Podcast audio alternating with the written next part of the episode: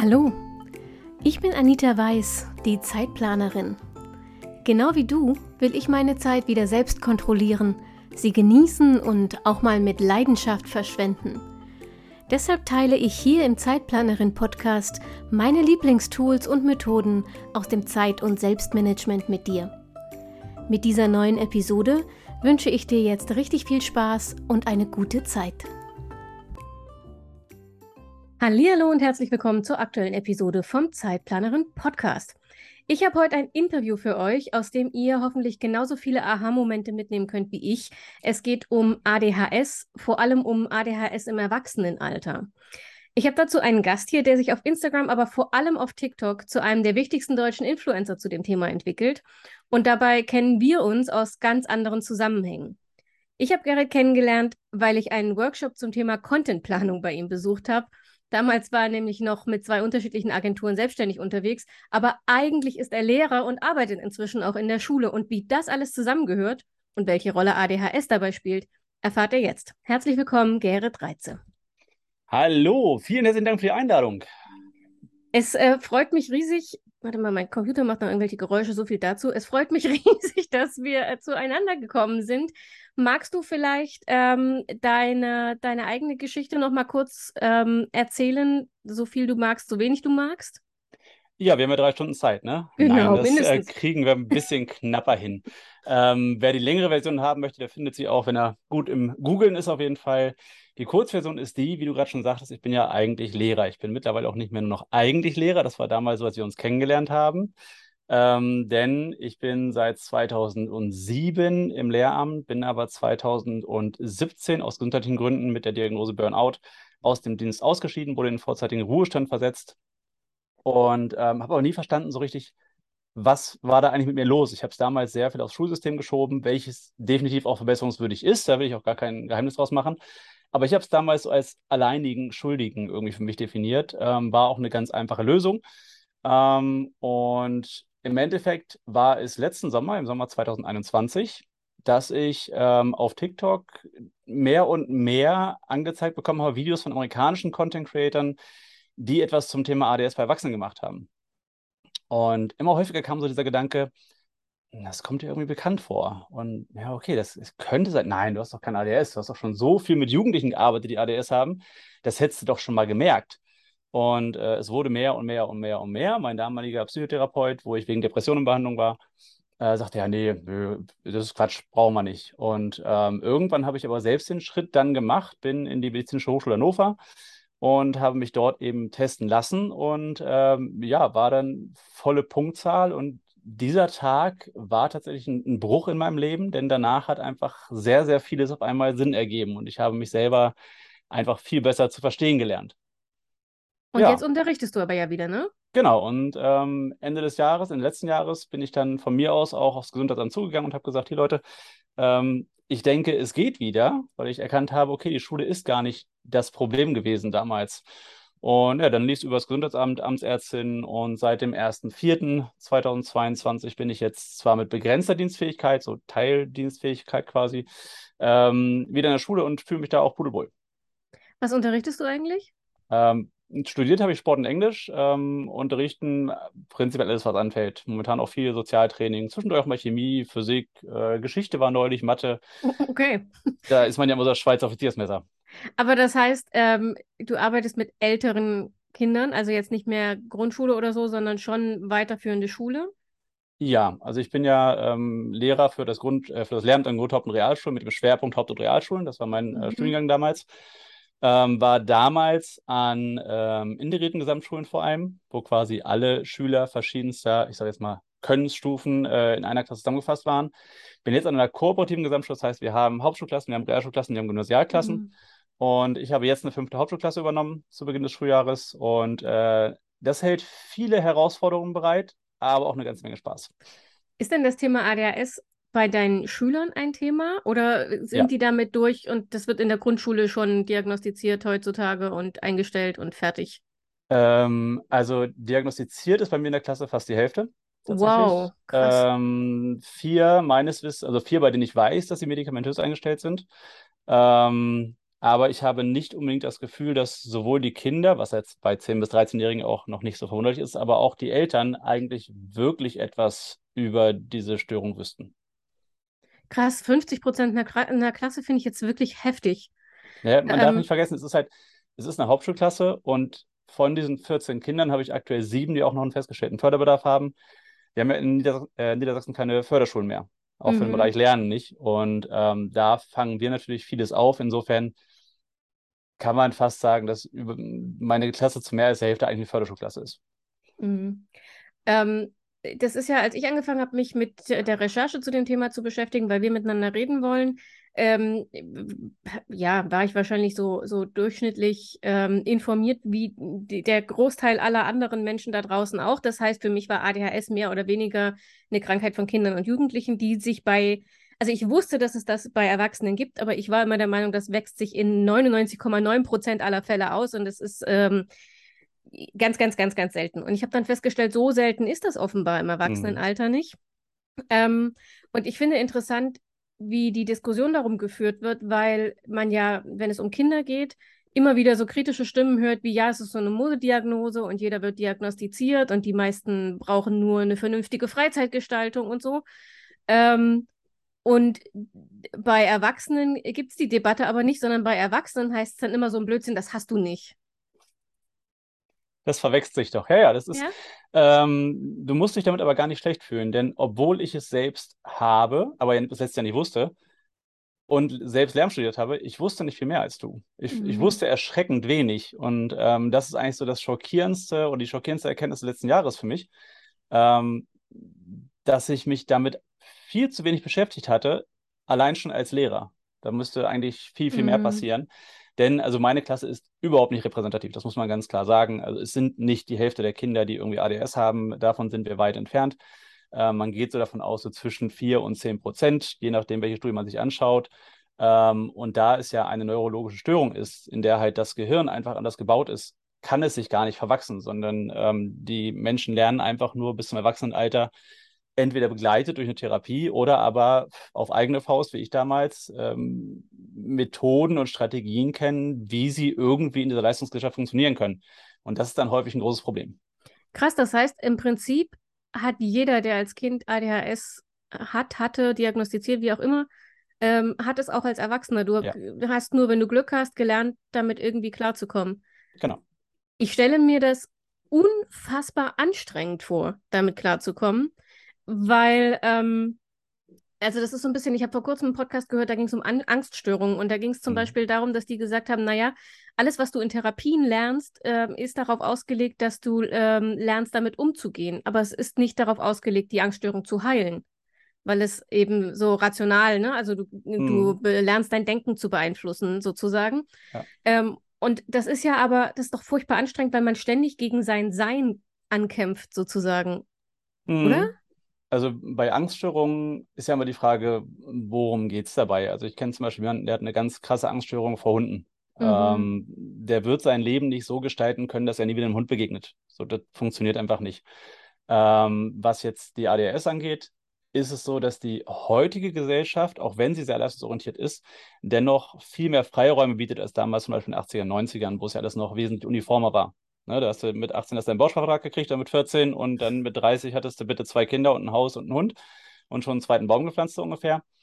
So ist es ja heute nicht mehr. Es ist ja nicht so, dass Menschen mit ADS sich gar nicht konzentrieren können. Mhm. Ähm, es ist einfach, ADS ist eine Stoffwechselstörung im Gehirn, dass quasi die Neurotransmitter Adrenalin, Noradrenalin ähm, anders und Dopamin ähm, anders verstoffwechselt werden. Beim Dopamin, was so der Haupt das Haupthormon äh, eigentlich ist, so für Dinge wie äh, Fokussierung, für Antrieb, für Motivation, für Konzentration. Da ist es so, dass ähm, man sagt mal, wir hätten zu wenig, aber so ist es gar nicht. Es wird einfach nur zu schnell im synaptischen Spalt wieder aufgenommen. Und dadurch ist es einfach zu wenig im synaptischen Spalt vorhanden, um halt eben diese Informationen zu transportieren quasi. Ähm, alles weitere wäre jetzt rein sprachlich etwas schwierig zu erklären. ähm, und wir können uns konzentrieren. Ähm, es gibt sogar diesen Status des Hyperfokus, ähm, wenn, ich sage mal, alles perfekt zusammenfällt. Das heißt, dass man ein, ein Thema hat, welches einen interessiert. Weil im Endeffekt, es gibt ja diese Eisenhower-Matrix, die kennst du vielleicht, äh, mit Dringlichkeit und Wichtigkeit. Mhm. Ähm, wirst du wahrscheinlich auch schon mal drüber gesprochen haben. Ist mhm. ja bei mhm. Zeitplanung äh, einer der Klassiker für Neurotypische.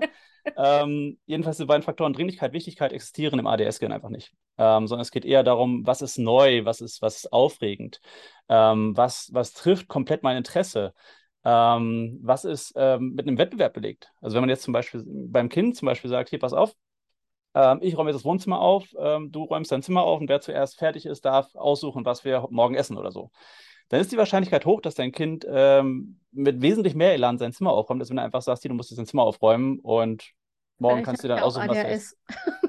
Das würde mich möglich, auch triggern. Möglich. Aber das ist, ähm, eine, das ist eine der Fragen, ähm, bevor wir uns jetzt hier, weil äh, Superfokus habe ich nämlich auch in meiner Liste stehen als Fragen, ja. aber wir sollten erstmal die Grundlagen klären, vielleicht, bevor wir hier in die. Ja, das ist ja gerade noch Grundlage. Also einsteigen. ich hatte Faktoren, ähm, wenn was neu ist, wenn etwas ähm, mit dem Wettbewerb behaftet ist, wenn es von großem Interesse ist, also wirklich aufregend, oder wirklich ähm, so dringend, dass, wenn man es dann nicht macht, ähm, dass dann wirklich eine krasse Konsequenz kommt. Mhm. Das habe ich regelmäßig bei meiner Buchhaltung.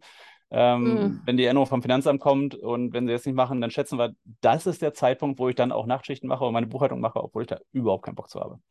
Ja, kann ich. Das Finanzamt hat äh, den Fehler gemacht, uns mitzuteilen, dass wir vier Jahre Zeit haben für die Steuererklärung. Dreimal darfst du raten, wann ich diese Steuererklärung machen werde. Tudum. Yep. Ja. ähm, aber das ist jetzt, das, was ich jetzt gesagt habe, finde ich relativ typisch, denn wenn man sich anfängt mit ADHS zu beschäftigen, also so im Erwachsenenalter, dann liest man alle möglichen Sachen, wo wahrscheinlich die Hälfte von uns sagt, oh ja, das habe ich auch, das kenne ich auch. Mhm. Deshalb mhm. hat man ja aber noch nicht gleich ADHS. Also nee. woran kann man es denn festmachen, wenn du jetzt sagst, hm, jemand fragt sich, ob er betroffen hat, was ist so ein was, sind so, so zuverlässige Kriterien, wo man sagt, da lohnt sich das mal prüfen zu lassen? Ähm, also ich sag mal, du sprichst da ein ganz wesentliches Problem an. So dieses, ach ja, hm, dann habe ich auch ADHS, ist was, das hört man natürlich ständig. So, ne? Bei den Videos, die, mache, die ich mache, ist ja häufig auch, ähm, dass ich eben auf einzelne Symptome eingehe. Und dann habe ich immer Menschen darunter, die jetzt sagen, ja, äh, wenn das ADHS ist, habe ich auch ADHS. Mhm. Das Problem ist, von der gesamten Symptomatik her ADHS, ob es Konzentrationsschwächen sind, ob es ein mangelndes Zeitgefühl ist, ob es ähm, Probleme mit der Impulskontrolle ist, mit Empathie oder, oder, oder. Ähm, das sind alle Dinge, die auch bei komplett gesunden Menschen vorkommen nur weil man häufig zu spät kommt, hat man noch lange kein ADHS oder irgendeine andere Störung. Vielleicht ist man auch einfach ein unpünktlicher Mensch, äh, weil man sich schwer konzentrieren kann. Das kann 20.000 Gründe haben. Ähm, deswegen sind die Diagnosekriterien, und ich spreche hier ganz bewusst nur als Betroffener und als, als Lehrer vielleicht noch, aber nicht als Arzt oder Psychiater oder ähnliches. Ähm, aber die Diagnosekriterien beinhalten eben zum einen ähm, eine, eine andauernde Symptomatik von mindestens sechs Monaten, mhm. ein äh, Auftreten bereits im Kindesalter, und eine schwere Beeinträchtigung des Alltags der Person. Ähm, das heißt, nur wenn man ab und zu zu spät kommt oder auch als Kind schon zu spät gekommen ist, das, das reicht noch nicht. Und es müssen auch von diesen ähm, Symptomen müssen halt eine gewisse Anzahl eben auch erfüllt sein, damit der Arzt die Diagnose stellen kann. Das ist ganz klar vorgegeben. Ähm, aber genau das macht es halt für uns so schwierig, da auch Aufklärungsarbeit zu leisten. Ich bin ja bei weitem nicht alleine, ähm, weil halt die Symptome so banal sind in der Einzelheit aber in der Gesamtheit halt ein echt großes Problem. Mhm. Kannst du vielleicht mal aus deiner eigenen Erfahrung, also vor der Diagnose, wie beschreiben, wie sich das für dich anfühlte? Also was das, was das Problem in deinem Alltag war? Ähm, ja, na klar. Also im Endeffekt hat ja das nicht diagnostizierte ADHS mich in die psychosomatische Klinik gebracht, in die Berufsunfähigkeit gebracht, in Depressionen gestürzt, äh, ein bisschen kurz vor Selbstmord, Selbstmordgedanken, weil ich einfach ähm, jeden Tag gekämpft habe. Ich war ja nicht erfolglos. Also man denkt ja oft so, Kinder mit ADS, das wird nichts.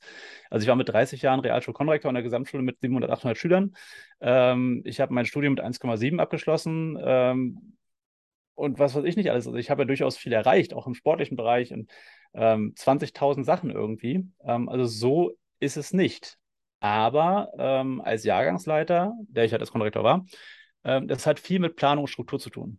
Ähm, es ist nicht so, dass ich das nicht konnte, aber ich habe immer versucht, es so zu machen, wie das meine, in Anführungsstrichen, gesunden, neurotypischen Kolleginnen neben mir am Schreibtisch irgendwie gemacht haben, mit sauber, sauberen Ordnern und Ablagesystemen und alles irgendwie on point. Und ähm, dem konnte ich nie genügen. Und das hat der Psychiater, der mich dann diagnostiziert hat, auch so schön auf den Punkt gebracht. Weil ich habe ihn halt gefragt, so, kann es denn sein, dass eben meine Depressionen, die ich halt habe oder hatte, äh, mit der ADHS zusammenhängen? Und da sagte er, Herr Reitze, es ist im Endeffekt eigentlich ganz einfach. Stellen Sie sich vor, jemand erzählt Ihnen, dass er sein Leben lang, sein Bestes gibt, jeden Tag kämpft. aber er versucht, Ziele zu erreichen, die er einfach nicht erreichen kann. Und jeden Tag scheitert er, jeden einzelnen Tag. Da muss man doch depressiv werden. Und das ist eben so, das Problem ist eigentlich gar nicht so die ADHS, die man wahrnimmt, sondern häufig sind es halt eben so diese Komorbiditäten, diese Begleiterkrankungen, wie Depressionen, wie Burnout, wie teilweise auch Borderline-Störungen, äh, Angststörungen, Panikattacken oder, oder, oder. Das ist wirklich ganz, ganz vielfältig. Krass eigentlich. Und ähm, vor allem finde ich gerade, wenn ich mir das so überlege, wenn ich dir zuhöre, denke ich mir, ich finde das ganz schön heftig, dass eine Krankheit, die so gravierende Auswirkungen auf das Leben der Betroffenen hat, ähm, immer noch so, ich sag jetzt mal, unbekannt im Sinne von mhm. für Erwachsene irgendwie nicht, die hat ja keiner auf dem Radar. Also wie ja. du vorhin erzählt hast, selbst die Psychotherapeuten, ja, der, der dich in Behandlung hat, mhm. ähm, der, der nicht auf die Idee kommt zu sagen, jo, könnte man vielleicht mal testen. Ich habe ihn ja sogar selbst darauf angesprochen. Er hat gesagt, äh, ADS bei Erwachsenen gibt es nicht, das verwechsel ich mit der Pubertät. Das ist halt leider der Irrglaube, hat ich ja vorhin schon angesprochen. Es ist halt einfach so, dass die meisten in der Pubertät irgendwie Strategien entwickeln, durchs Leben zu kommen. Ähm, das ist halt so. Aber dieser Leidensdruck ist eigentlich jeden Tag da. Es sind solche Sachen wie ähm, Zeitgefühl, kommen wir auf jeden Fall noch drauf zu sprechen, ähm, was halt einfach bei uns anders funktioniert, definitiv. Ähm, aber auch dieses Gefühl, da habe ich gerade die Tage auch ein Video zu gemacht, ständig irgendwas vergessen zu haben. So dieses Gefühl, das Telefon klingelt und äh, jetzt bei mir zum Beispiel die Schule ruft an. Ich frage mich nicht, auch, was wollen die denn, sondern ich frage mich, okay, was habe ich vergessen? Mhm. Ähm, weil man halt in seinem Leben schon so viel vergessen und verpeilt hat. Das ist, ähm, das sind so die Leiden des Alltags so ein bisschen. Ich stelle mir das auch äh, schwierig vor, tatsächlich, wenn man einen Partner hat, der ähm, da ganz anders tickt. Also wir haben diese Debatte zum Beispiel bei uns sehr regelmäßig. Ich habe immer 800 Sachen im Kopf. Mhm. Äh, das äh, führt bedauerlicherweise hin und wieder dazu, dass ich die eine Sache, die ich gerade mache, nur so halb mache, weil ich dann schon wieder mit der anderen beschäftigt bin. Mhm. Und mein Mann ist äh, sehr sorgfältig und ein sehr detailorientierter Mensch. Das funktioniert nicht immer so ganz gut. äh, Fühle ich total, ist bei uns ganz ähnlich. Ähm, also ich bin halt der kreative Chaoskopf, aber das wusste ich ja auch schon vorher. Das ist nichts Neues, was durch die Diagnose mhm. dazu gekommen ist. Äh, und meine Frau ist äh, absolut strukturiert, sowohl beruflich wie auch privat. Ähm, ich sage auch immer, wenn irgendwie jetzt hier Handwerker sind, wir bauen ja gerade das Haus um, ich sage immer, wir können gerne darüber sprechen, wie wir das machen. Die Finanzministerin sitzt da drüben. Also, ähm, und dafür bin ich auch sehr, sehr dankbar, weil auch das in der Vergangenheit ein Problem war. Mhm. So dass man halt eben Rechnungen vergisst und gerade als Privatversicherter ist das ein echtes Problem, weil dann Oh ja, du darfst teuer. ja einreichen, ne? Und dann genau. kriegst du es nicht mehr wieder. Ja. ja, vor allem als Lehrer, ich bin ja zur Hälfte quasi mhm. über die mhm. Beihilfe vom Land versichert und die andere Hälfte Privatversicherung. Äh, das heißt, ich muss bei zwei Stellen einreichen, dann gucken, mhm. wann kommt von wem irgendwie das Geld, wo muss ich noch was nachfragen, keine Ahnung was. Das bei der Beihilfe für... musst du doch sammeln, ne? Weil die erst ab 200 Euro oder ja, so. nicht, nicht mehr, Gott sei Dank. Nicht ah, mehr. Okay. Ich glaube, ich glaub, ab 50 Euro ist es jetzt und 50 ah, Euro hast du eigentlich mit jeder Arzt. Ja, ja. Ähm, Nee, das Gott sei Dank nicht, aber das ist ja schon für, für neurotypische Menschen eine Herausforderung. Mhm. Ähm, ist für mich ein echtes Thema. Ich mache es nach wie vor selbst, aber Sarah erinnert mich oftmals daran, dass ich es machen muss. ähm, eine andere Sache, die ich übrigens bei der Recherche ähm, super spannend fand, weil die, die hätte ich nicht auf dem Schirm gehabt, ich habe dann mal nachgeguckt, ähm, weil das gilt ja auch immer so als so eine Jungskrankheit, ne? auch bei Kindern. Mhm. Also man sagt ja immer, ADHS haben nur Jungs. Mhm. Ähm, und ich bin dann bei der Recherche darauf gestoßen, ähm, dass es da neuere Studien gibt, die belegen, das ist nicht wahr, aber dass Mädchen mhm. und Frauen häufig eine andere Ausprägung haben. Also, Absolut. dass die nicht so hyperaktiv sind, dass die es nicht körperlich machen, sondern dass die sich so wegträumen. Ne? Also, mhm. wenn man in der Schule sitzt und guckt aus dem Fenster und der Lehrer sagt, Entschuldigung, kannst du mal die Aufgabe lösen und du denkst, äh, ach, Mathe haben wir. Mhm. Ähm, das fand ich auch total faszinierend und ich habe es auch nicht so richtig zusammengekriegt, weil ähm, ADHS, also Hyperaktivität und das Träumen, irgendwie passt das für mich nicht richtig zusammen. Ja, das äh, hängt damit zusammen, dass es ich wollte gerade sagen, bis vor ein paar Jahren, aber eigentlich auch immer noch, ähm, die Trennung gibt zwischen ADHS und ADS. Mhm. ADHS ist ja die Aufmerksam Aufmerksamkeitsdefizit- und Hyperaktivitätsstörung. Und äh, ADS ist ja nur die Aufmerksamkeitsdefizitstörung ohne Hyperaktivität. Das wird jetzt gerade zusammengefasst gefasst, mit der ICD-11, das ist ja dieses Abrechnungssystem mhm. für die, für die ähm, Krankenkassen und so. Ähm, zu einer Diagnose, ADHS in drei verschiedenen Ausprägungen. Ähm, oh, mit den Typen komme ich vielleicht hinein. Typ 1 müsste sein äh, mit Hyperaktivität. Typ 2 ist ohne Hyperaktivität und Typ 3 ist eben die Mischform, die eigentlich mhm. am häufigsten vorkommt, weil das halt auch sich zwischendurch verändert. Ähm, ich war als Kind auch der Typ 2 quasi ohne Hyperaktivität. Mein Bruder hingegen war auch diagnostiziert mit neun Jahren, glaube ich, oder acht, also sehr früh. Ähm, aber der war auch krass hyperaktiv. Und ich war halt das genaue Gegenteil. Ich war der Träumer. Ich saß da im Unterricht, habe rausgeguckt durchs Fenster und habe den Vögeln beim Spielen zugeguckt, ähm, habe ständig die Hausaufgaben vergessen und keine Ahnung was. Aber damals kam da noch keiner drauf. Und bei Mädchen ist halt eben diese Form ohne Hyperaktivität, aber bei Frauen wesentlichst häufiger weswegen sie, ähm, geht man von aus, mittlerweile äh, massiv unterdiagnostiziert sind. Das merkt man daran, dass ähm, es gibt in Deutschland mehrere, ich glaube rund zehn ähm, Spezialambulanzen für ADS bei Erwachsenen in Unikliniken. Mhm.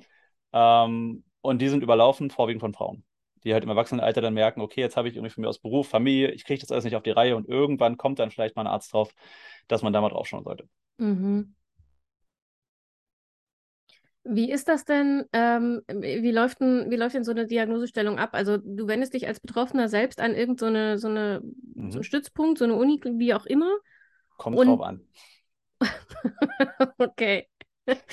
Und dann füllst du Fragebogen aus oder gibt es dann irgendwie, mhm. also ich kann mich erinnern, ich habe als Jugendliche mal so eine Testung gemacht, ähm, bei mir war, ich habe ja seit ich zwölf bin Migräne, ne?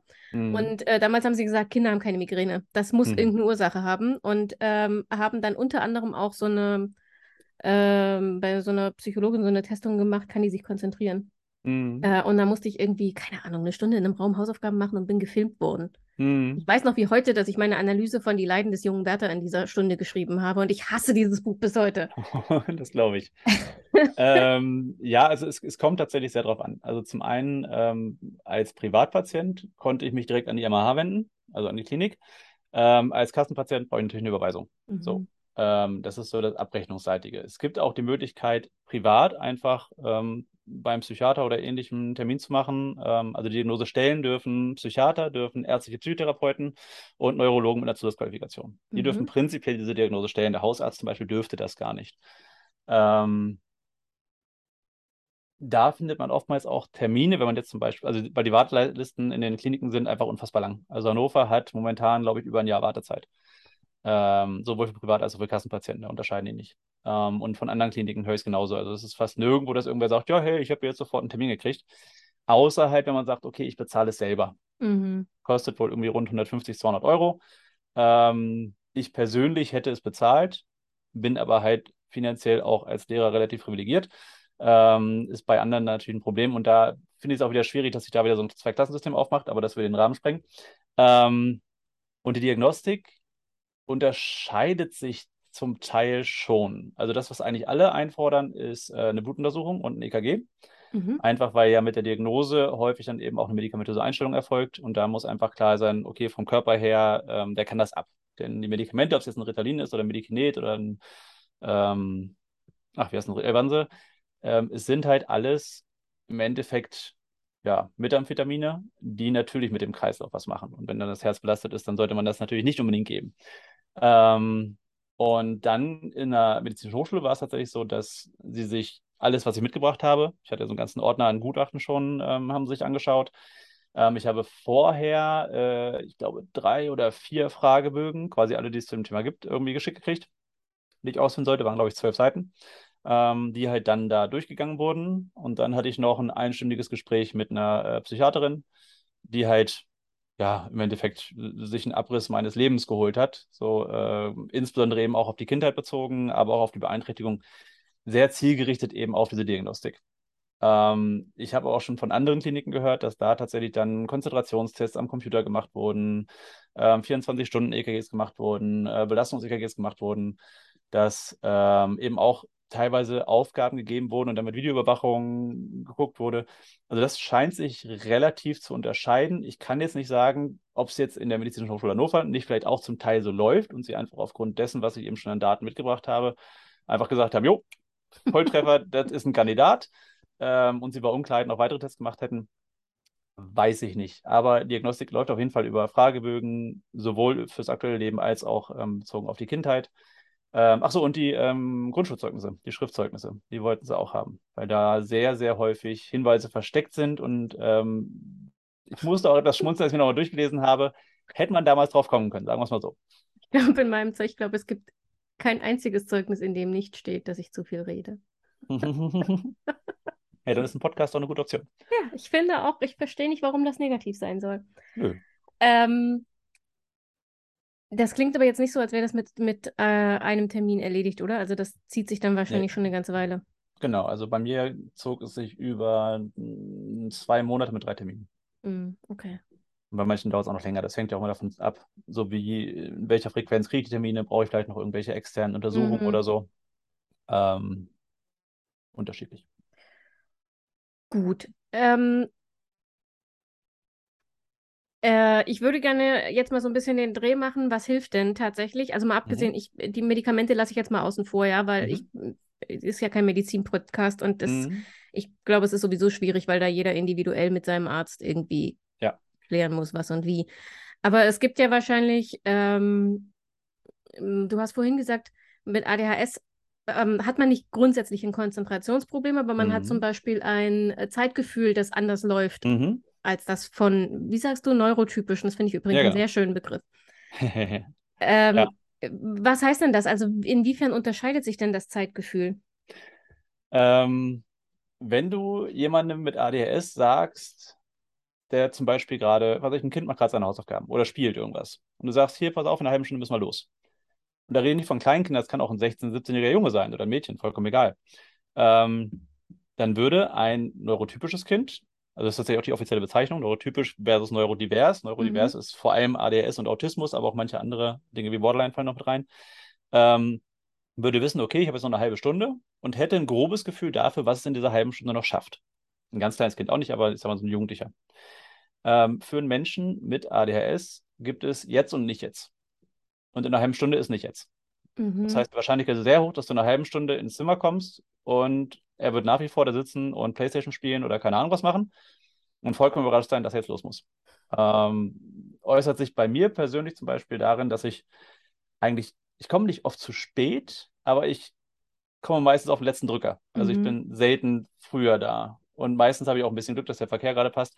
Ähm, und bevor ich los muss, habe ich eigentlich immer Stress, weil ich unterschätze, wie lange ich brauche, um noch mit den Hunden rauszugehen oder meine Tasche noch zu packen oder mich noch zu duschen oder, oder, oder. Also eigentlich ist fast jeder Morgen da so ein bisschen stressig, selbst wenn ich besonders früh aufstehe und dann vorher vielleicht noch irgendwie was lese oder am Handy rumdaddel oder irgendwas mache. Selbst wenn ich zwei Stunden aufstehe, bevor ich zur Schule muss, ist die Wahrscheinlichkeit trotzdem relativ hoch, dass ich am Ende denke, oh fuck, jetzt muss aber los. Okay. Und ähm, wie, also hast du, hast du Hilfsmittel, hast du irgendwie Methoden, die verhindern, dass du es dann völlig verschläfst? Weil wenn ich mir jetzt gerade überlege, da, da spielt ja das, was du vorhin angesprochen hast, ne? Dieser Superfokus spielt ja mit rein. Ich könnte mir vorstellen, wenn Mhm. du in der Zeit, die du zur Verfügung hast, irgendetwas machst, wo alles zusammenkommt, wie du vorhin gesagt hast, also ähm, Ja, sozusagen die perfekte Beschäftigung Ja. und du, du im Superfokus bist, dann kriegst du ja erst recht nicht mehr mit, dass du los musst, Nee. oder? Nein, also äh, ohne irgendwie einen Wecker oder ähnliches hätte ich dann, also habe ich dann keine Chance. Von daher, ähm, es ist sehr oft am Tag, dass mein Handywecker klingelt, ähm, dass irgendwie ein Timer losgeht, ähm, dass meine To-Do-App mir ins Ohr pinkt und sagt, hier jetzt äh, das und das. Ähm, ich muss Termine im Handy auch prinzipiell auch mit Wegzeit eingeben, weil ich Mhm. einfach es nicht schaffe, den Kalender im Blick zu behalten, sondern das Handy muss mir Bescheid sagen, nicht wann der Termin ist, sondern eben so, dass ich rechtzeitig noch ähm, mich fertig machen kann, los kann. Äh, Musik ist aber auch ein, ein gutes Hilfsmittel. Also ich habe zum Beispiel, ich habe eine Duschplaylist. Ich habe eine Playlist, die besteht aus drei relativ kurzen Songs, die auch so eine ganz gute Laune machen morgens. Und ich weiß genau, okay, das erste Lied, das ist so, okay, jetzt wird die Dusche langsam warm und so ein bisschen, oh ja, in den Tag starten. Beim zweiten, beim zweiten Song äh, mache ich mich quasi sauber und den dritten habe ich dann so, um noch so einen kleinen Moment zu genießen und dann eben die äh, Glasscheiben abzuflitschen, mich abzutrocknen und so. Dann, wenn der dritte Song zu Ende ist, dann bin ich auch fertig. Okay, Und cool. ähm, da, es gibt auch tatsächlich viele vorgefertigte Playlists. Es gibt ja auch so ähm, das Pomodoro-Prinzip. Ich weiß nicht, dass du das kennst, hast du ja auch schon mal drüber gesprochen. Ähm, was man ja auch wunderbar, da gibt es auf Spotify auch Playlisten zu. Ähm, man kann sehr viel über Musik takten, sagen wir es mal so. Und Ich finde das interessant, dass du gerade Musik ansprichst, weil ähm, ich nämlich, ich bin ja ein großer Fan von Binaural Beats und Mhm. ähm, ASMR und Ambience-Videos und sowas, ne, weil mein, mein Affenhirn ja immer so ein Problem hat, also ich habe ein Problem anzufangen. Und Mhm. so, wenn ich die ersten 15 Minuten einer Aufgabe überstanden habe, dann lenke ich mich nicht mehr selber ab, dann ist okay. Aber Ja, für diese ersten 15 Minuten nutze ich ganz oft so akustische Helfer, weil, Mhm. keine Ahnung, auf irgendeiner Ebene ist mein Gehirn dann so beschäftigt, dass es sich nicht mehr sel ständig selbst ablenkt, aber es Mhm. ist halt so, also es ist Musik ohne, ohne Gesang oder sowas, ich konzentriere mich da nicht drauf. Das fun für Ja. mich funktioniert das. Mhm. Ähm, und YouTube hat mir jetzt vor kurzem äh, immer wieder vorgeschlagen bei Neural Beats mit, der, mit dem Hashtag aber ähm, ADHS, ich weiß es nicht mehr, es war auf Englisch, ADH, ge gegen. ADHS. Mhm. Also jedenfalls Musik für ADHS-Betroffene. Ähm, für mich unterscheidet sich die nicht großartig von anderer Nein. Konzentrationsmusik, aber Tut sie auch nicht. ähm, es ist einfach nur, ich glaube, es ist jetzt vielleicht ein halbes Jahr her oder so, da gab es irgendwie so eine große Studie aus den USA, die sich halt mal beschäftigt hat mit ADHD, also ADHS Mhm. ähm, und eben auditiven Reizen. Da ist zum einen eben rausgekommen, diese Binaural Beats, die sind ja sowieso vor so einem halben, dreiviertel Jahr irgendwie so aufgepoppt. Gerade auf TikTok, Instagram Reels und so war es ja dann ständig von wegen, hey, hier mach deine Kopfhörer auf und dieses Gedankenfeuer, gerade diese AD-Sounds, wo es irgendwie so dann aus verschiedenen Richtungen kommt, ähm, was viel in Wahnsinn treibt. Da beschreiben viele ADHSler, dass sie das irgendwie beruhigen würde. Also mich stresst das ganz schön, aber es ist halt auch jeder anders. Aber es sind Ähm, ja auch zwei unterschiedliche Sachen, ne? Bei Neural Beats. Genau. Also, ja, da hast du auch zwei unterschiedliche Töne auf dem Ohr, aber gleichzeitig. Und dieses, dass es wechselt, das ist ja aus der Traumatherapie, also bilaterale Stimulation, ah ja, ähm, macht man oft mit diesem Tapping in Verbindung mit dem ja, Tapping. ja. Und dadurch, dass du die Töne abwechselnd links, rechts, links, rechts hast, ähm, werden die, bewegen sich die Augen mit, das simuliert REM und dadurch Mhm. soll angeblich die Traumaspirale durchbrochen werden. Damit hab, Ah. beschäftige ich mich gerade für einen neuen Blogpost, finde ich nämlich hochspannend. Ja, das ist auf jeden Fall auch spannend. Ähm, definitiv. Das ist, ich habe auch so eine zwei, drei Playlisten, wo halt eben auch so Binaural Beats in verschiedensten Varianten, in verschiedenen Geschwindigkeiten auch so, dass ich so für mich so ein Mhm. bisschen gucken kann, was ich gerade äh, eben machen möchte. Ähm, das hilft mir, mich zu konzentrieren. Und was jetzt vor kurzem aufgepoppt ist, finde ich auch spannend, ist mir aber ein bisschen langweilig, ist so dieses Brown Noise. So, man kennt ja dieses White Mhm. Noise, das ist so dieses Fernsehgeräusch, ne? So dieses und äh, dieses Brown Noise ist irgendwie so ein bisschen tiefer, glaube ich. Und ähm, da kenne ich einige jetzt aus meinem Umfeld, ähm, die eben ADS haben als Erwachsene und die sagen, wenn ich das auf den Ohren habe, dann läuft es wesentlich besser. Nicht perfekt, aber wesentlich besser. Ich mache dazu mal kurz eine Werbeeinblendung in eigener, eigener Sache, wenn euch das interessiert. Es gibt eine Podcast-Folge, die heißt irgendwie, ich weiß es nicht, ASMR, Binaural Beats, akustische Helfer, irgendwie so. Da geht es auch um White Noise, Brown Noise und Pink Noise unter anderem. Mhm. So, Werbeeinblendung zu Ende. Ähm, was ist denn ähm, in Sachen Zeit- und Selbstmanagement? Also das ist ja jetzt mehr als pünktlich sein und Ja. ähm, irgendwie, keine Ahnung, sich zu konzentrieren. Ähm, was sind denn da deine größten Herausforderungen gewesen, wenn es darum geht, dich selbst zu organisieren und deine Zeit im Griff zu haben? Ja, es ist zum einen natürlich dieses Zeitgefühl-Ding. Wenn man Mhm. nicht einschätzen kann, wie lang etwas dauert, dann fällt es auch schwer, eine realistische Zeitplanung zu machen. Der Witz dabei ist, ich kann, ich bin echt schlecht darin, mich selbst einzuschätzen. Ich bin da häufig zu optimistisch. Ähm, bei anderen, jetzt bei meinen Schülern zum Beispiel, ist das eine andere Geschichte. Ich bin ziemlich gut darin, für andere solche Planungen aufzustellen, ob das jetzt meine Schüler sind oder auch in meinem äh, letzten Leben quasi in der Marketingberatung, Positionierungsberatung. Da habe ich ja auch viel eben für meine Kunden Wochenpläne, Arbeitspläne und so aufgestellt und äh, darauf geachtet, dass sie die einhalten. Das ist so ein bisschen, wirkt ein bisschen schizophren, aber ist Teil des Spiels im Endeffekt. Ähm, und klar, Priorisierung. Weil ähm, ich weiß, dass ich super funktioniere, wenn ich immer machen kann, wo ich Spaß dran habe. So, Mhm. wenn ich, ähm, deswegen, es sind so ganz viele Kreativköpfe auch, ähm, wo man mittlerweile weiß, okay, dass die halt eben ADS oder auch Autismus haben. Das liegt beides sehr nah beieinander, ob das ein Elon Musk ist. Ähm, bei Steve Jobs ist man sich nicht ganz sicher, geht man aber auch von aus. Ähm, ob das ein Jim Carrey zum Beispiel war, Robin Williams, ähm, die alle da auf dem Spektrum waren und ähm, aber einen Weg gefunden haben, jeden Tag das zu tun, was sie lieben. Das ist ja sowas, was ja auch in meiner letzten Tätigkeit, das war ja so genau dieses, so finde dann warum und dann mach das, mach das, was du gerne machst. Unbewusst war es schon genau das, was ich selber gebraucht habe, äh, was ich anderen erzählt habe. Und das Problem ist aber, das Leben ist kein Zuckerschlecken und solange man nicht super reich ist und sich für alles andere irgendwie angestellt leisten kann, äh, muss man auch mal eine Grundsteuererklärung machen, muss man auch mal äh, einkaufen gehen, muss man äh, ja, Das vor allem Haus putzen. Haus putzen und keine Ahnung was machen. Und ich sag mal so, wenn einen da keiner zu zwingt, dann passiert das halt auch nicht. Das ist tatsächlich ein Problem. Okay. Das heißt, Also das, äh, das ist ja das, ne, was ich, äh, was ich relativ oft höre, wo die Leute dann sagen, ja, ich weiß nicht, meine To-Do-Liste ist immer viel zu voll. Mhm. Und dann ist ja mein Rat immer, schreib dir mal zwei Wochen ähm, auf, was du schätzt, wie lange du für eine Aufgabe brauchst und schrei, mhm. dann schreib dir da hinten, dahinter, wie lange du wirklich gebraucht hast, damit du deine, damit du lernst, ja. deinen Aufwand realistischer einzuschätzen. Mhm. Ähm, und damit du vor allem nicht von einem 24-Stunden-Tag 26 Stunden verplanst. Ähm, aber das heißt, das würde bei dir ja überhaupt nichts nutzen. Jein, also das habe ich tatsächlich neulich von, ähm, ich glaube, es war Kati. Kati ist so eine der größten äh, ADS-Autismus, äh, also die macht halt, beides, ähm, Content Creator auf, auf TikTok, ähm, noch wesentlich größer. Die macht auch Coaching in dem Bereich. Mhm. Und ich glaube, von Kati war das neulich, die mir gesagt hat, dass man sich so eine, wie so eine eigene, wie soll ich es nennen, äh, Datenbank im Endeffekt erstellen soll, dass man einfach weiß, okay, fürs Spülmaschine ausräumen brauche ich 15 Minuten, fürs Wäscheaufhängen brauche ich 8 Minuten.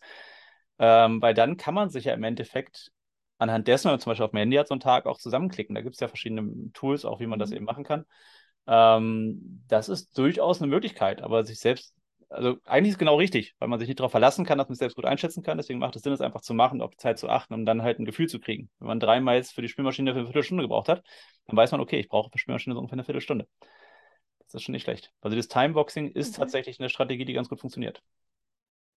Ich habe gerade überlegt, ähm, das setzt aber voraus, dass du immer tatsächlich realistisch Zeit gleich lang brauchst. Ich überlege gerade, ähm, ähm, Spülmaschine ausräumen ist so ein Klassiker, ne? Normalerweise weiß ich nicht, keine Ahnung, sechs Minuten, sieben Minuten. Ich weiß nicht, wie lange man da braucht. Mhm. Ähm, aber unsere zum Beispiel macht im Moment ähm, immer das Besteck, also das Besteck läuft furchtbar an. Mhm. Also kontrolliere ich jeden einzelnen Löffel, jede einzelne Gabel, jedes einzelne mhm. Messer. Und schon brauche ich doppelt so lange. Ja gut, aber das ist ja ähm, bei jedem Plan, bei jedem äh, Schema, bei jedem System äh, so, irgendwann kommt das Leben dazwischen. Und das ist ja nicht mal ADS-spezifisch, sondern das ist ja allgemein. Mhm. Ähm, jeder Zeitplan kann noch so gut sein. Das heißt nicht, dass er immer genauso funktioniert, weil es kann immer sein, dass irgendwas dazwischen kommt. Aber hast du dann nicht erst recht ein Problem, wenn dir was dazwischen, also wenn du, ich, ja. stelle mir gerade vor, du klickst dir das so zusammen und dann kommt dir was dazwischen, dann ja, total. ist das ja nach hinten raus alles obsolet. Ja, das Problem ist auch, es gibt halt nicht nur den Hyperfokus, sondern jede Medaille hat zwei Seiten, genauso wie es den Hyperfokus gibt, auf den manche neurotypische uns sogar beneiden, weil es halt wirklich, wenn man so an diese Programmierer-Nerds denkt, äh, die drei Nächte lang irgendwie im Keller sitzen Absolut. und das Programm fertig machen, ähm, das sind oftmals tatsächlich Menschen mit ADS oder Autismus, die halt eben dadurch dazu in der Lage sind. Ähm, Gibt es auf der anderen Seite aber halt eben auch die exekutive Dysfunktion. Wir haben also diese exekutiven Funktionen, wozu zählt Kon äh, Konzentration, Planung, Durchführung. Ähm, darin sind wir halt echt schlecht. Und es gibt halt einen Status der exekutiven Dys Dysfunktion. Das heißt im Endeffekt von, von außen betrachtet, ähm, liegt auf dem Sofa, atmet und daddelt vielleicht am Handy rum. Ähm, sieht so ein bisschen aus wie faul. Das Problem dabei ist, es ist eigentlich das genaue Gegenteil, denn auch wenn es von außen so aussieht, naja, okay, ja, dann, dann kann er jetzt halt heute nicht und jetzt steht er da irgendwie auf dem Sofa, denkt man sich vielleicht noch, okay, sei ihm gegönnt. Das, was in dem Moment in dem, in dem Kopf des ADS-Menschen oder des Menschen mit ADS abläuft, ist eigentlich eine, ein Teufelskreis aus Gedanken darüber, was man eigentlich gerade machen müsste, aus Selbstvorwürfen oftmals ähm, und Verzweiflung darüber, dass man gerade tatsächlich einfach nicht kann. Also es ist tatsächlich nicht ein nicht wollen, sondern es ist in dem Moment tatsächlich ein, ein nicht können, was auch häufig sehr schwer zu durchbrechen ist. Ähm, hat dir da die Diagnose geholfen? Weil ich könnte mir vorstellen, ähm, das ist ja, das wird ja irgendwann auch ein Selbstwertthema, ne? Also wenn du, wenn du mhm. ständig das Gefühl hast, ähm, äh, du funktio funktionierst nicht, du bist faul, mhm. so, ne? Also die, die alte Glaubenssätze und so, die man dann ja immer auch wieder hochholt. Ähm, ich, ich aus, als also aus der Sicht von außen könnte ich mir vorstellen, dass die Diagnose, die Diagnose in dieser Beziehung äh, eine große Erleichterung ist, weil du eben mhm. nicht mehr das Label faul hast, sondern weil du weißt, es gibt neurobiologisch einen Grund dafür, dass du so tickst, wie Absolut. du tickst. Absolut, also gerade dieses, ähm, deswegen sagte ich vorhin auch, dieser, dieser Tag der Diagnose oder diese Diagnose an sich hat mein Leben verändert, weil ich endlich gelernt habe, mich zu verstehen und damit auch ähm, meinem engsten Umfeld, meiner Frau, meinen Eltern, ähm, engen Freunden irgendwie auch so ein bisschen erklären kann, warum ich bin, wie ich bin. Es mhm. sind ja mhm. noch einige andere Themen, auch Freundschaften halten und so ist halt echt ein Problem.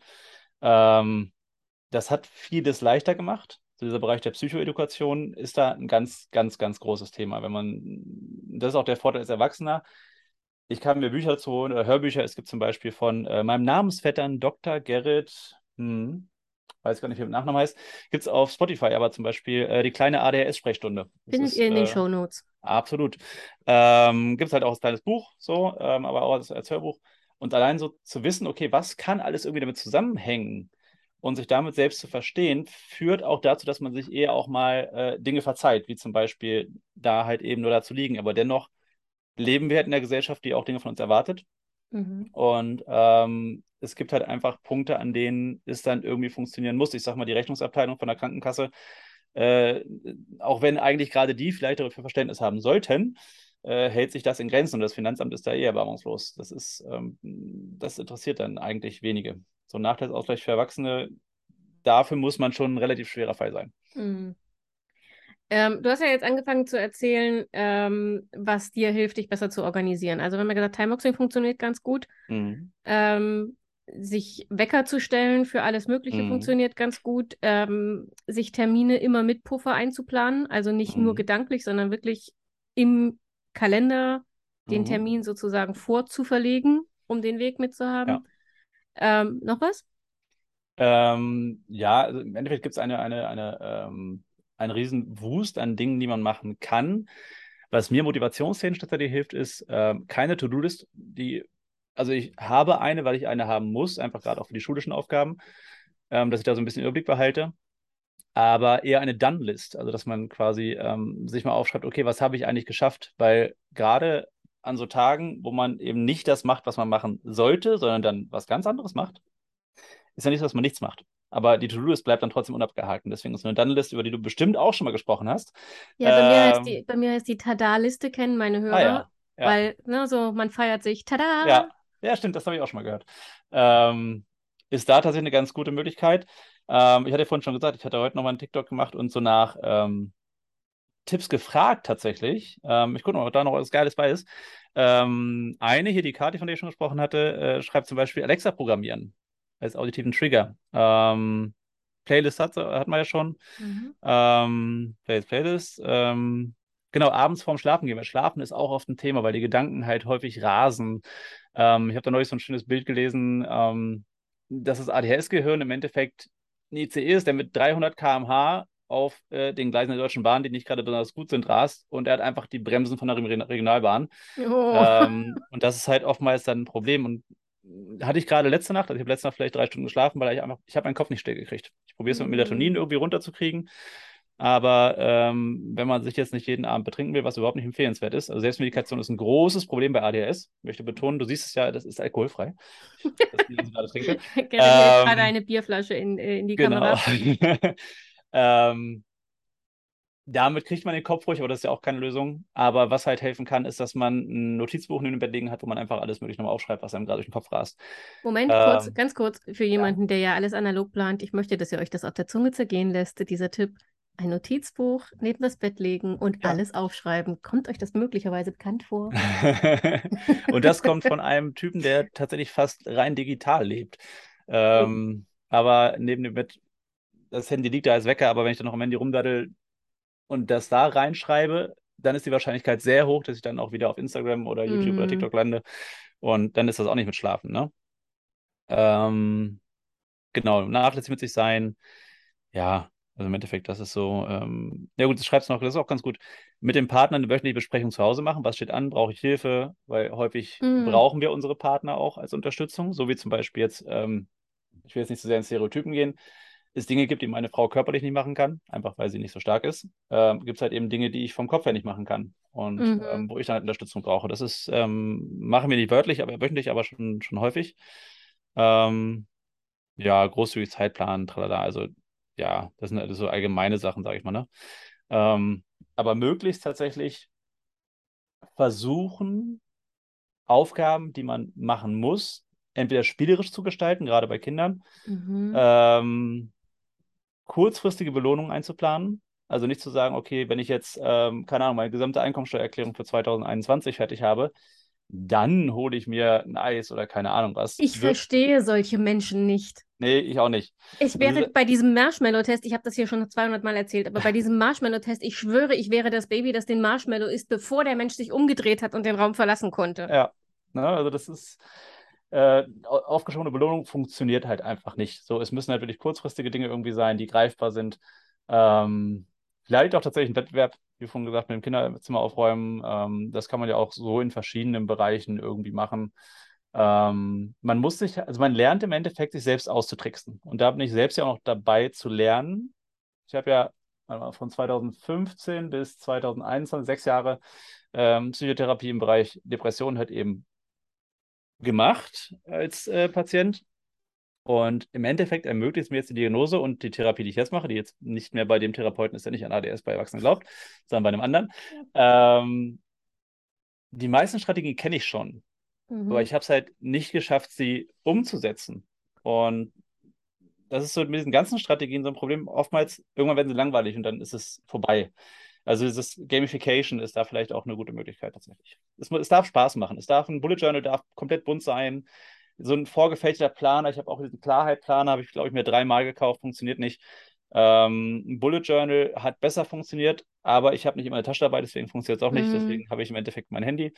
Habe da jetzt eine App, die, ähm, wo ich halt eben genau das machen kann, wo wir darüber gesprochen hatten. Ähm, Zeitfenster für zum Beispiel Spülmaschine kann ich eingeben. Mhm. Und ich kann dann zum Beispiel auch sagen, ich habe da Termine drin, der synchronisiert sich, mit, synchronisiert sich mit dem Kalender.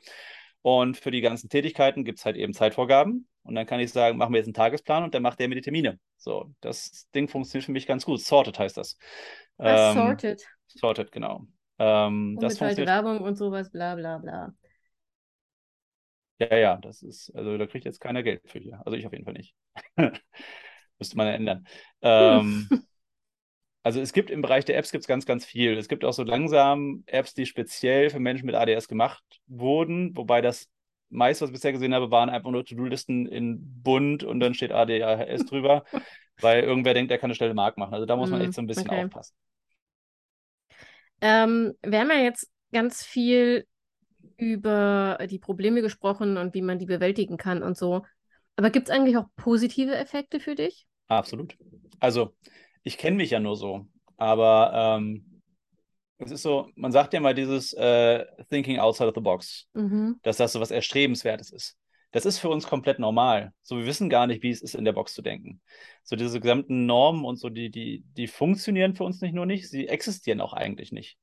Ähm, sich nicht mit Grenzen abzugeben bei der Suche nach Lösungen kann eine Schwäche sein, kann aber auch eine Riesenstärke sein. Das ist was, was zum Beispiel, ähm, ich gehe auch an der Schule komplett offen damit um. Gut, jetzt mit 16.000 Abonnenten auf TikTok kann ich es auch schlecht geheim halten. ähm, aber auch meine Kollegen wissen das halt und kommen jetzt teilweise zu mir, wenn sie halt eben Problemlösungen brauchen. Nicht nur, aber auch im Umgang mit Schülern mit ADS. Ähm, weil so dieses, sich von den Normen zu lösen und auch mal einfach ähm, nach alternativen Lösungen zu suchen, das ist was, was Menschen mit ADHS häufig besonders gut können, so diese Kreativität. Wenn sie noch nicht zu sehr eingeschränkt wurde, muss man ja sagen. Mhm. Weil wenn ich jetzt zum mhm. Beispiel in der Bank gearbeitet hätte, dann wäre es wahrscheinlich anders. Als Lehrer kann ich mich halt den Großteil des Tages frei ausleben und auch meine Zeit relativ frei planen, bis auf den Unterricht. Ähm, und auch das Thema Empathie ist so ein zweischneidiges Schwert. Wir sind prinzipiell sehr gut darin, Menschen zu durchschauen und auch Verhalten zu analysieren und vorherzusagen. Ähm, aber Empathie zu äußern, mhm. das ist oftmals ein Problem. Also das ist ähm, ein klassisches Beispiel, was auch tatsächlich, bevor ich wusste, dass das irgendwie mit dem ADS zusammenhängt oder auch bevor ich wusste, dass ich ADS hatte oder habe, ähm, häufig zu Streit in der Ehe geführt hat oder Beziehung, ähm, ist, nehmen wir an, du erzählst mir jetzt eine total traurige Geschichte. Also ich, deine Oma ist gestorben. Mhm.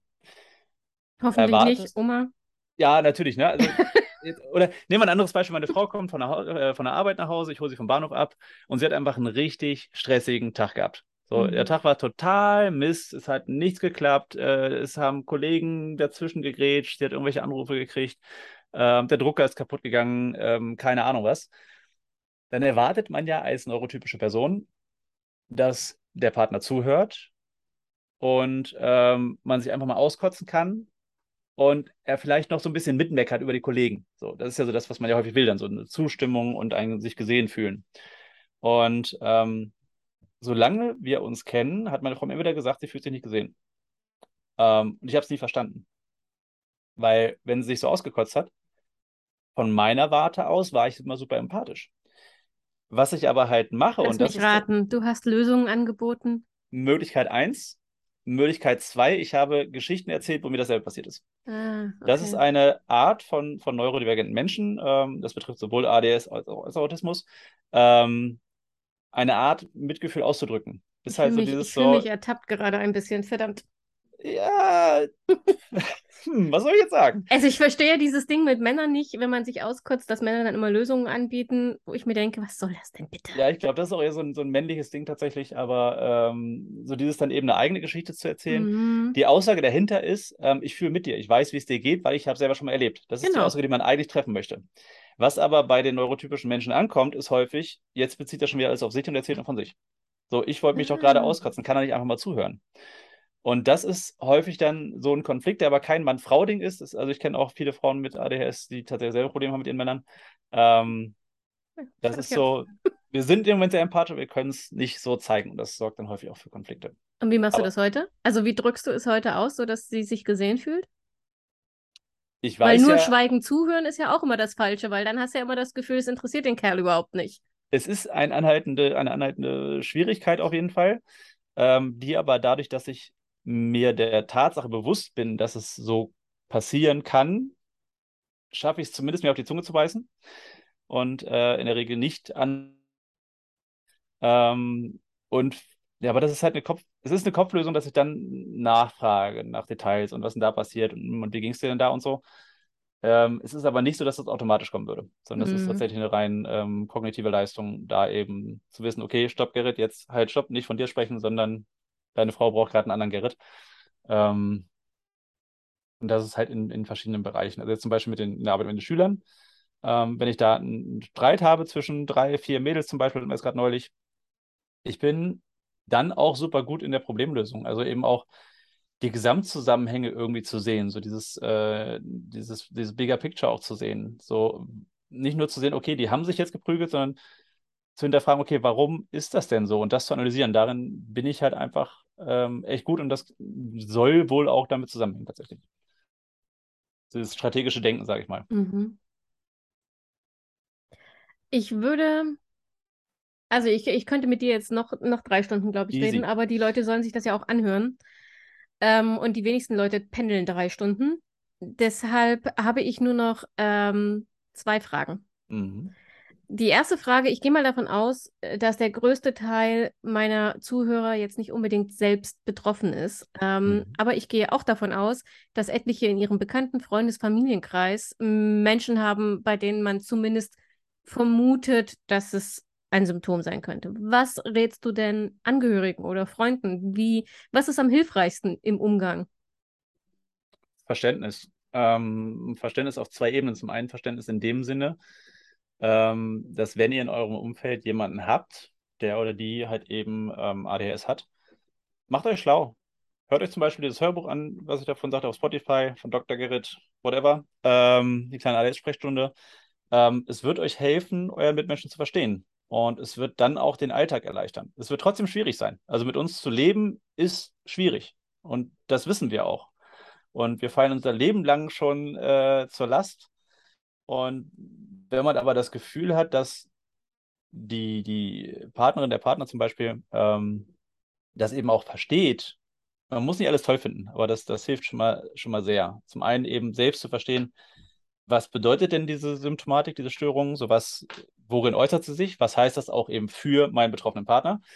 Ähm, und dadurch halt eben ein Verständnis für die Situation auszulösen. Also zum einen dieses Verständnis im Sinne von, ich weiß es, ich habe es verstanden, aber eben auch dann auch mal fünf gerade sein zu lassen und ähm, zum Beispiel in Situationen, wenn dein Mann auf dem Sofa liegt und halt gerade nichts machen kann, nicht zu sagen, komm jetzt hier, ne, jetzt hier los, Spülmaschine ausräumen und das muss erledigt werden, sondern auch mal einfach zu akzeptieren, okay, das kriegen wir gerade nicht hin, vielleicht finden wir ja was, was gerade einfach mega viel Spaß machen würde, was dann so aus dieser exekutiven Dysfunktion zum Beispiel auch raushelfen könnte.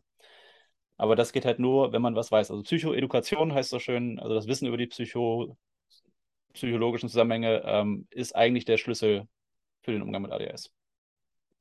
Okay. Gut, dann die letzte Frage. Ähm, normalerweise äh, bitte ich meine Gäste am Ende immer ihre drei liebsten Zeitmanagement-Tools zu verraten. Ich würde dich bitten, dass du vielleicht ähm, die drei besten Tipps für Betroffene weitergibst. Also das, was dir tatsächlich am meisten geholfen hat. Ähm, wenn da draußen jetzt wirklich jemand ist, der sagt, ich bin frisch diagnostiziert oder ich mhm. werde das jetzt angehen. Deine besten Tipps. Ähm, zuallererst lernen über ADHS. Es gibt für die Basics, habe ich ja schon dreimal gesagt, das äh, Buch von Dr. Gerrit Rietz heißt er, glaube ich. Ähm, aber für Betroffene würde ich tatsächlich eher noch so, es gibt ein Buch ADHS ähm, für Erwachsene, Link kommt in die Shownotes. Ähm, das geht nochmal tiefer rein. Ähm, mach dich schlau, lerne über die Störung, denn dann lernst du dich selbst kennen. So, das ist eine. Ähm, das zweite, versuch Menschen zu finden, mit denen du dich darüber austauschen kannst, die selbst betroffen sind. Das ist, also für mich ist zum Beispiel mein TikTok-Account, manche denken, das wäre Selbstbeweihräucherung. Nein, das ist für mich einfach eine riesengroße Selbsthilfegruppe. Ich habe einfach 16.000 Leute, die mir zuhören, wenn ich mich darüber auskotze, wie es mir gerade wieder alles auf den Sack geht. Ähm, und wenn dann ein Kommentar steht, jo, kenne ich, kenne ich, kenne ich, äh, fühle ich genauso, das ist für mich einfach eine Riesenbestätigung und das hilft mir, mich normaler zu fühlen in einer Welt, für die ich mhm. nicht normal bin. Ähm, das kann aber auch zum Beispiel ein Discord-Server sein. Also ich habe auch einen Discord-Server, ähm, wo jetzt irgendwie 300, 350 Leute irgendwie drauf sind. Zum größten Teil selbst Betroffene, zum Teil aber auch Eltern von ähm, Betroffenen. Wo ich mir immer sage, die Wahrscheinlichkeit ist hoch, dass ihr auch selbst Betroffene seid, ohne es zu wissen, denn ADHS hat eine, einen hohen genetischen Faktor von rund 80 Prozent. Ach echt? Okay. Ja. Also die Wahrscheinlichkeit, dass, wenn du selbst ADS hast, dass einer deiner Eltern ADS hat, liegt bei rund 80 Prozent. Ähm, mein Vater wurde auch etwas ähm, nervös, als ich ihm das sagte und äh, hat sich selbst noch ein bisschen hinterfragt. Ich glaube, mittlerweile ist er sich relativ sicher, dass er es hat. Ähm, und ähm, Faden, also genau, such dir halt eben Leute, wo du dich auch mal darüber austauschen kannst, weil du bist zwar vielleicht nicht normal, aber erstens normal ist langweilig, wer will schon normal sein und ähm, gerade in der heutigen Gesellschaft müssen wir auch nicht mehr so normal sein, wie wir es noch in den 90ern oder frühen 2000ern sein mussten. Mittlerweile ist es so easy, äh, sich wie du jetzt zum Beispiel ähm, auch selbstständig zu machen, sein eigenes Ding zu machen oder auch in Firmen sein eigenes Ding zu fahren. Es gibt so viele Jobs, wo man ähm, sich austoben kann oder auch zwei Jobs. Ich meine, was spricht dagegen, zwei Jobs in Teilzeit zu machen? Das ist auch ein Modell, ähm, was ja mittlerweile echt gut funktioniert. Versuch dir dein Leben, und das ist der dritte Tipp eigentlich, ähm, so zu gestalten im Rahmen deiner Möglichkeiten, dass es für dich funktioniert und nicht, dass du für das System funktionierst. Denn das treibt dich höchstens noch in Depressionen, im Burnout. Ähm, und glaub mir, da wo ich war, da möchtest du nicht hin. Ja, das äh, glaube ich dir sofort. Gerrit, ich danke dir vielmals. Ähm, wenn ihr Fragen habt, mehr wissen wollt, ich verlinke euch Gerrits Profile im, in den Show Notes. Wir packen ähm, den Link zu dem Hörbuch, zu dem Buch, zu der App. Ja, ich schicke ähm, noch ein ähm, paar Links. Genau, schick einfach noch ein paar Links. Ich baller das alles in die Ich habe halt unter anderem zum Beispiel auch eine Google Maps-Karte, wo die ganzen ähm, Spezialambulanzen für ADS bei Erwachsenen ja, eingezeichnet sind. Genau, großartig. Also packe ich euch alles in die Show Notes, dann könnt ihr äh, auch direkt mit Gerrit Kontakt aufnehmen und euch austauschen. Ich sage vielen Dank. Ähm, wie gesagt, ich habe ja, hab, wir haben ja kurz vorher schon äh, geschrieben und ich habe ja schon erzählt, in der Recherche habe ich schon unfassbar viele Aha-Momente gehabt ähm, in diesem Gespräch jetzt noch ein halbes Dutzend zusätzliche. Ähm, wenn diese Folge dazu beitragen kann, dass ein paar mehr Menschen sensibilisiert werden und ähm, lernen, damit umzugehen, dann ähm, habe ich jedes Ziel erreicht. Danke, dass du Zeit für mich hattest. Und ähm, was euch da draußen angeht, gilt wie immer. Ich wünsche euch eine schöne Woche. Wir hören uns nächsten Montag. Passt auf euch auf, bleibt gesund und denkt immer daran, eure Zeit ist genauso wichtig wie die der anderen.